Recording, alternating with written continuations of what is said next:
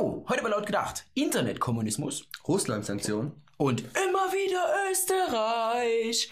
Immer wieder. Mhm.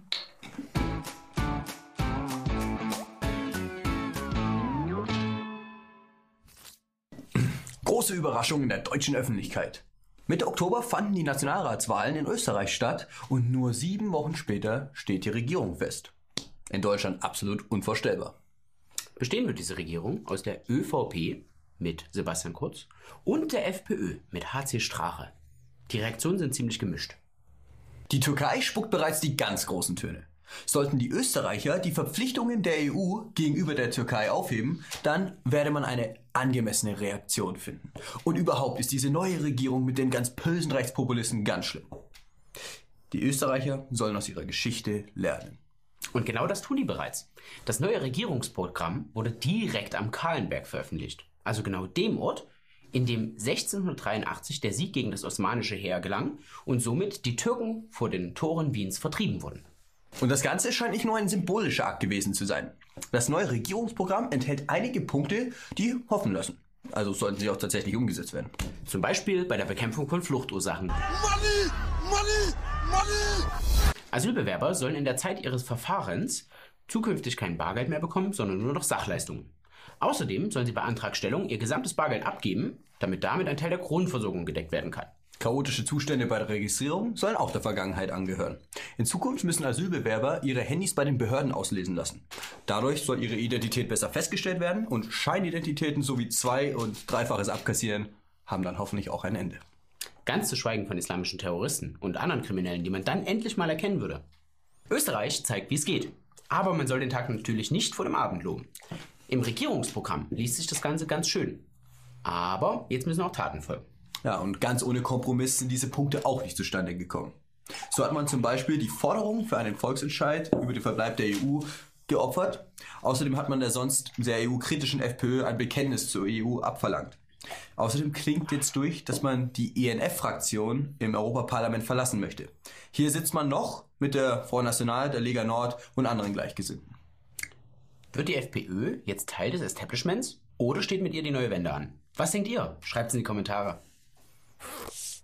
Die Europäische Union hat die Wirtschaftssanktionen gegen Russland mal wieder verlängert. Um weitere sechs Monate. Das Verhältnis also zwischen der EU und Russland bleibt angespannt. Wie zwei Kinder, die sich streiten. Den eigentlichen Grund für den Streit, den weiß keiner von beiden mehr. Aber es wird natürlich auch keiner von beiden nachgeben. Und so rennt man weiter gegen Wände. Trotz Milliardenverlusten von heimischen Unternehmen werden die Wirtschaftssanktionen aufrechterhalten. Besonders leidet die deutsche Wirtschaft darunter. Ein Schaden von 100 Milliarden Euro ist bereits entstanden und ein Ende ist nicht in Sicht. Für die Staaten der Europäischen Union sind die Sanktionen also ein Schuss ins eigene Knie. Deshalb fordern viele Unternehmen jetzt ein Ende der Sanktionen. Aber solange Russland eine potenzielle Gefahr darstellt, darf man natürlich nicht nachgeben. Dafür haben wir vollstes Verständnis. Dass Russland eine potenzielle Gefahr ist, geht unter anderem auf den Bundesnachrichtendienst zurück. Im Vorfeld wurden die Medien mit russlandkritischen Einschätzungen und Informationen versorgt. Kurze Zeit später machte dann der BND-Präsident Bruno Kahl in einer Rede Mitte November diese Informationen öffentlich. Für den Leser klang das Ganze erstmal nach einer Bestätigung. Geheimdienstrecherchen bestätigen diese potenzielle Gefahr. Und so entpuppt sich ein Teil der Medien nicht als vierte Gewalt, sondern als fünfte Kolonne der Politik. Ja, und die wundern sich, dass man in keinem Wort mehr glaubt. True Story. In den USA wird die Netzneutralität abgeschafft. Für alle Anhänger des freien Internets ist das ein schwerer Schlag. Und auch unser Internet ist in Gefahr. Netzneutralität bedeutet, dass grundsätzlich alle Daten bei der Übertragung gleich behandelt werden müssen. Das heißt, mit der gleichen Geschwindigkeit und der gleichen Qualität übertragen werden müssen. Unabhängig vom Sender, Empfänger oder dem Inhalt. Aber damit soll nun Schluss sein. Und die Folgen betreffen uns alle. Internetsnutzer müssen sich in nächster Zeit darauf einrichten, dass Webseiten künstlich verlangsamt werden. Oder dass bestimmte Inhalte überhaupt nicht mehr abrufbar sind.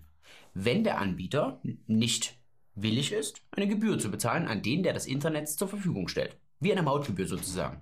Andere sprechen hier aber eher von Schutzgelderpressung. Also zusätzlich zu den bereits anfallenden Kosten für das Internet. Netzbetreiber können so von Inhalteanbietern wie Google, Facebook, Netflix, Amazon extra Gebühren verlangen, damit sie eine saubere und schnelle Datenübertragung bekommen. Alle anderen Daten können sich schön hinten anstellen. Die neue Regelung erlaubt es Netzanbietern, das Internet zu einer mehrspurigen Datenautobahn umzubauen. Da gibt es die eine Spur für den normalen Verkehr und daneben die Spuren für den besonders schnellen und hochqualitativen Verkehr. Die aber natürlich extra kosten. Auch bei uns bekommt die Netzneutralität erste Risse. Bei Telekom Stream On werden Audio- und Videodateien Dateien teilnehmender Partner umsonst gestreamt.